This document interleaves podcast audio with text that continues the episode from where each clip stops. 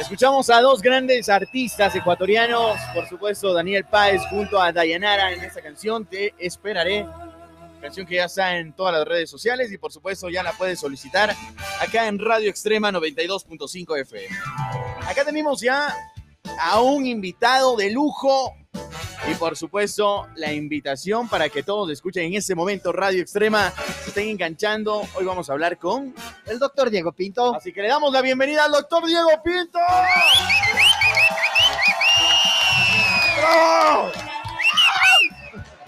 ¿Cómo está? Buenos días, bienvenido a la cabina de Extrema. Hola Alex, muchas gracias y, y bueno, siempre a gusto de estar con ustedes y por eso eh, ese recibimiento de suyo, así que más bien a ustedes tengo que agradecerles siempre la confianza de estar por acá.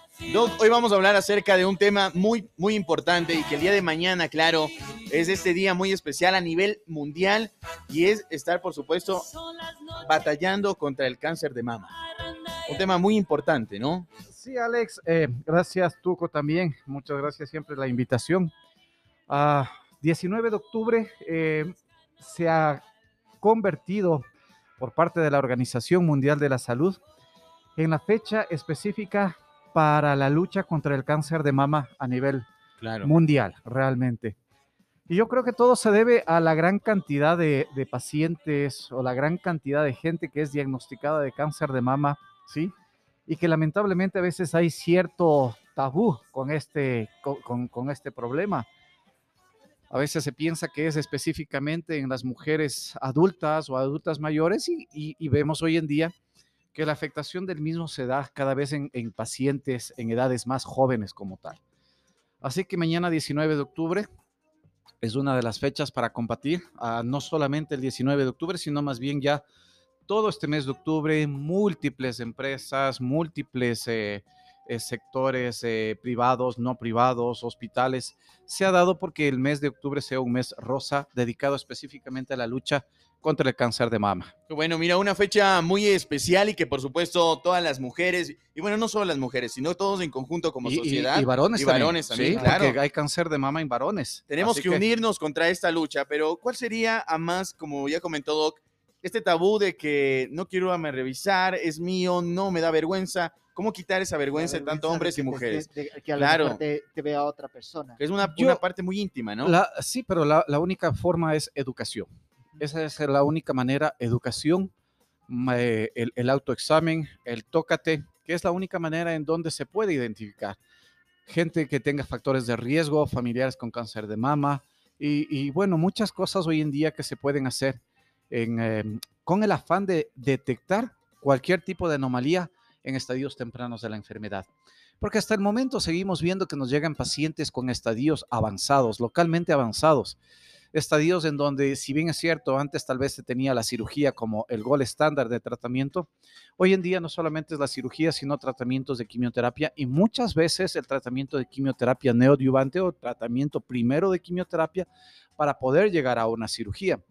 No es lo mismo tratar tal vez a una paciente de unos 65, 70 años que inclusive hasta estéticamente no es que tengan mucha importancia, claro que sí, pero eh, tú puedes hacer eh, tal vez con, ma- con mayor facilidad una mastectomía radical que en una paciente de unos 25 o 30 años, que la parte estética de una mujer obviamente es muy fundamental para todo lo que es su convivir, su, su diaria, su, su vida diaria, su trabajo, su hogar, su pareja. Entonces hay tiene, tiene mucha influencia en todo el contexto que lleva hoy, hoy en día el, el- el cáncer de mama. Oye, Dog, Angelina Jolie estuvo, tuvo cáncer de mama, ¿no es cierto?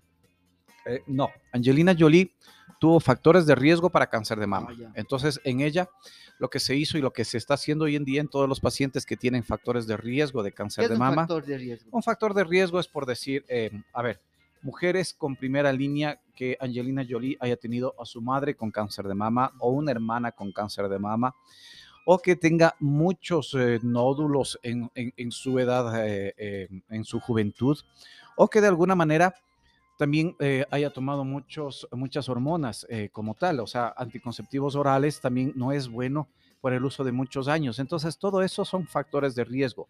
Y sobre todo ahora, si tú tienes unos tres factores de riesgo, hacer un examen genético que se llama el BRCA1 y el BRCA2, en donde si tú tienes alteración en los genes con BRCA1 y BRCA2 positivo, eres una paciente que en el transcurso de tu vida tendrás hasta un 80-85% de desarrollar cáncer de mama.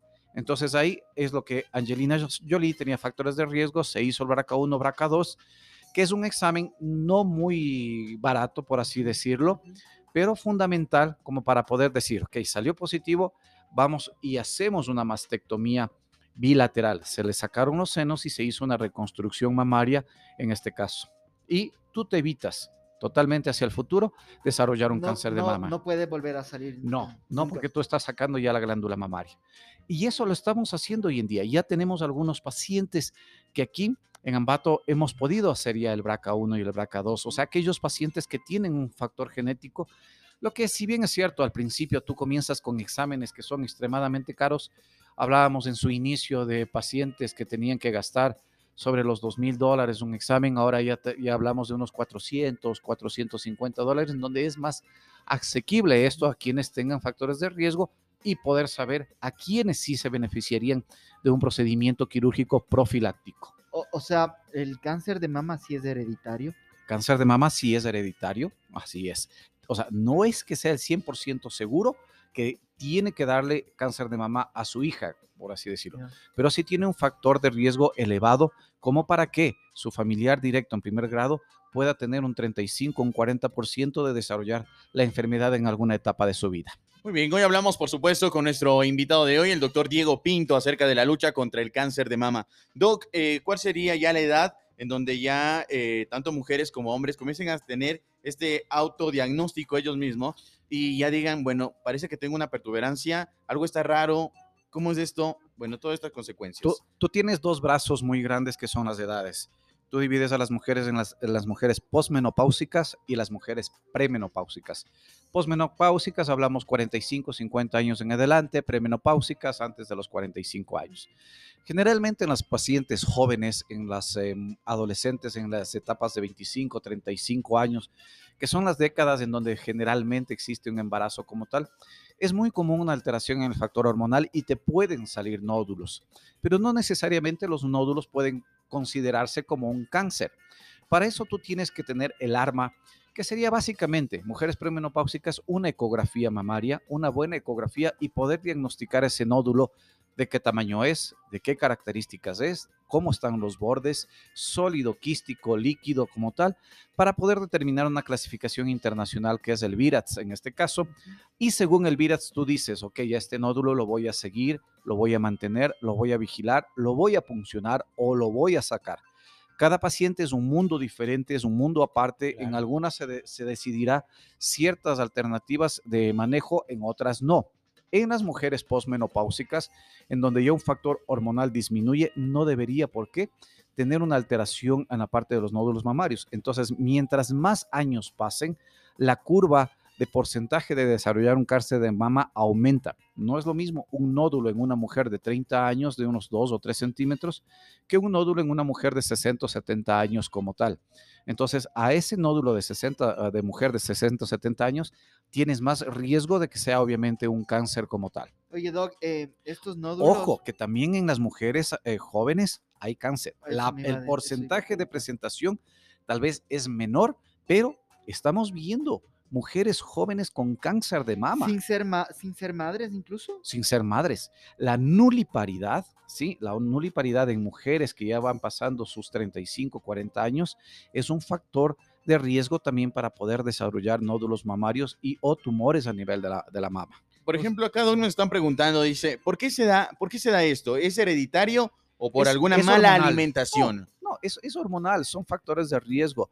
Es, es, es eh, a veces una alteración que se da en cada persona, porque generalmente esto se da a nivel de la parte genética, cuando es un factor hereditario. No necesariamente tiene que haber algún tipo de, alimentación eh, eh, inadecuada, que eso no tiene nada que ver.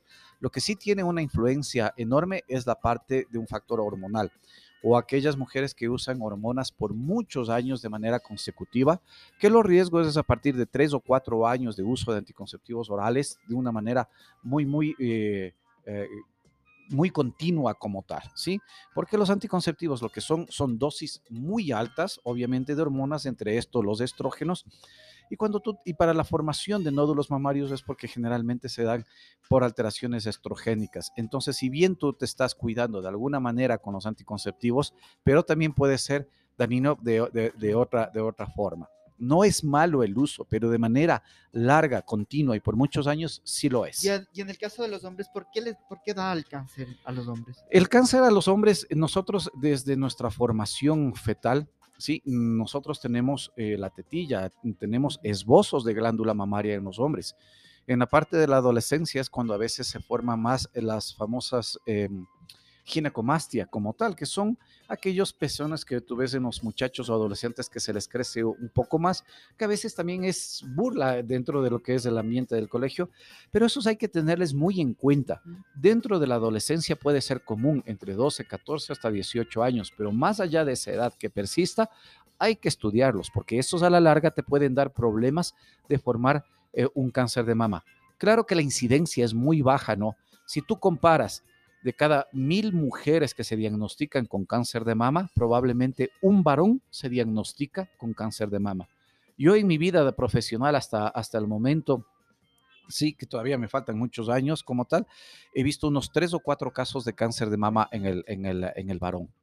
Wow, increíble, ¿no? Así que, Doc, ¿cuál sería ese mensaje o la recomendación para todos quienes nos están escuchando a través de Radio Extrema 92.5 FM? Que tenemos que unirnos todos contra la lucha del cáncer de mama, pero esta lucha conlleva todo un proceso y es unirnos todos porque también debemos nosotros identificar y ya no tener ese tabú. Sí, Y la educación, y, ¿no? es, y es unirse y es abrir un poquito las cosas. Por ejemplo, en este caso, eh, mañana vamos eh, a, a trabajar en conjunto con el municipio de Ambato, que nos ha dado la apertura como tal, porque realmente hay que darse cuenta del tipo de enfermedad que tú tienes. De manera anual, tú diagnosticas en el mundo más de 2 millones de mujeres Wow. con cáncer de mama. En nuestro país, tú tienes un diagnóstico de más de 28 mil mujeres con cáncer de mama. Y en este caso, eh, es la segunda causa de muerte dentro de los tumores, ¿sí? O de cáncer en las mujeres. La segunda causa de muerte.